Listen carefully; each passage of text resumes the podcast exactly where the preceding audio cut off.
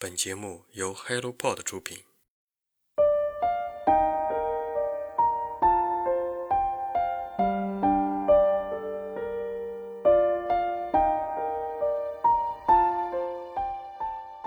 在遥远的西西里岛，白雪覆盖着整个山脉。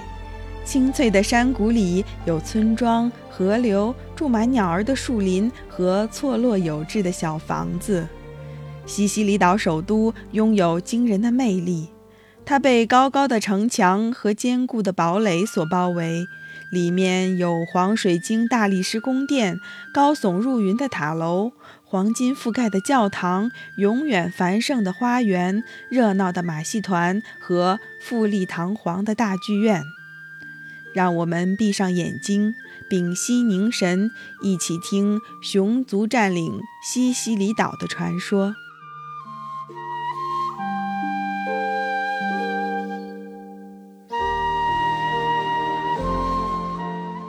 你好，我是清河。今天分享的是一本童话《西西里岛的熊市民们》。故事发生在野兽善良而人类邪恶的时代。那时的西西里岛和今天并不相仿，完全是另一种模样。群山高耸，直入天外，顶峰被冰霜掩埋。群山中的火山若隐若现。形状酷似面包，尤其是其中一个火山口，烟雾飘飞，宛如旗帜。夜晚还如魔鬼般嚎叫，直到今天，它仍在嚎叫。在这些山脉的黑暗洞穴之中，绵长雪线之下，生活着以栗子、蘑菇、浆果、松露为食的熊族。他们会不停地吃，直到再也吃不下为止。故事就从这里开始。熊王莱昂齐奥的小儿子朵尼欧被猎人绑走了，莱昂齐奥一直想找回儿子。几年之后的一个冬天，熊族陷入了食物危机。为了生存，他们决定冒险下山，前往平原。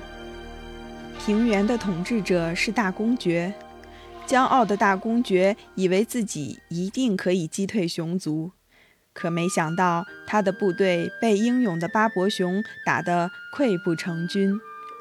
公爵表哥的野猪军队突袭了熊族，但是占星师安布罗西斯用法术把他们变成了气球。安布罗西斯只有两次法术。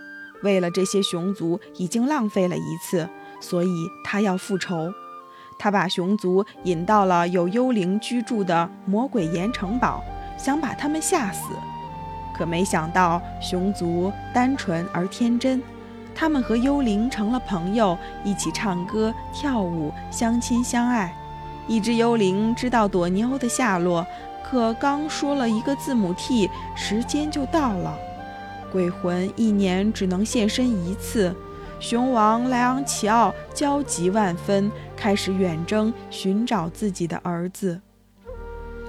莱昂齐奥带领熊族，先是打败了食人猫，然后攻陷了大公爵的城堡，冲向首都的大街小巷。当他来到剧院，看到一只走钢丝的小熊时，立刻认出那就是他的儿子朵尼欧。失而复得的儿子让熊王倍加宠爱。征服了西西里岛之后，熊族和人类生活在一起。然而，曾经的他们谦虚、单纯、耐心、温厚，现在却变得傲慢、贪婪，充满嫉妒，且戾气十足。国王隐约有些担心。直到发生了严重的盗窃案，是谁有能力闯进大世界银行，并杀死守卫，打开保险门，抢走全部财宝呢？只有一个人可以做到，那就是占星师安布罗西斯。国王终于意识到自己的双眼一直被蒙蔽了。安布罗西斯一直恨着熊族。国王一路追查。终于在赌场看到了他最爱的儿子朵尼欧。朵尼欧已经把自己的一切都挥霍在了这个毁灭性的恶习上。然而，抓住巫师并不足以消除熊族所有堕落的现象。到底谁才是赌场真正的主人呢？当国王在与海蛇的战斗中命悬一线时，才知道自己身边的内侍做了所有的坏事。他临终的遗言是告诉熊族一定要回到山里。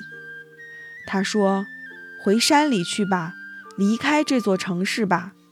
虽然你们在这里找到了财富，却失去了内心的平静。”脱掉那些可笑的衣服，抛弃那些黄金，扔掉大炮、枪支和所有人类交给你们的恶魔般的东西，找回你们曾经的样子吧。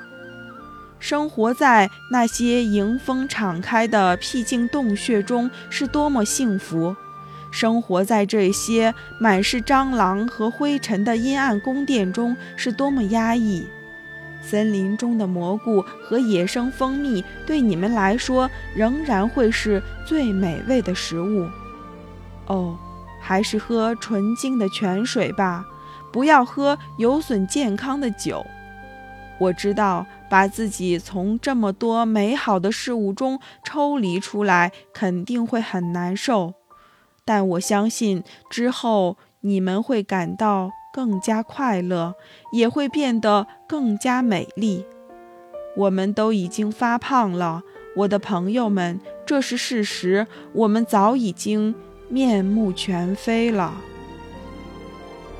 熊王莱昂齐奥就这样在微笑中结束了他的一生。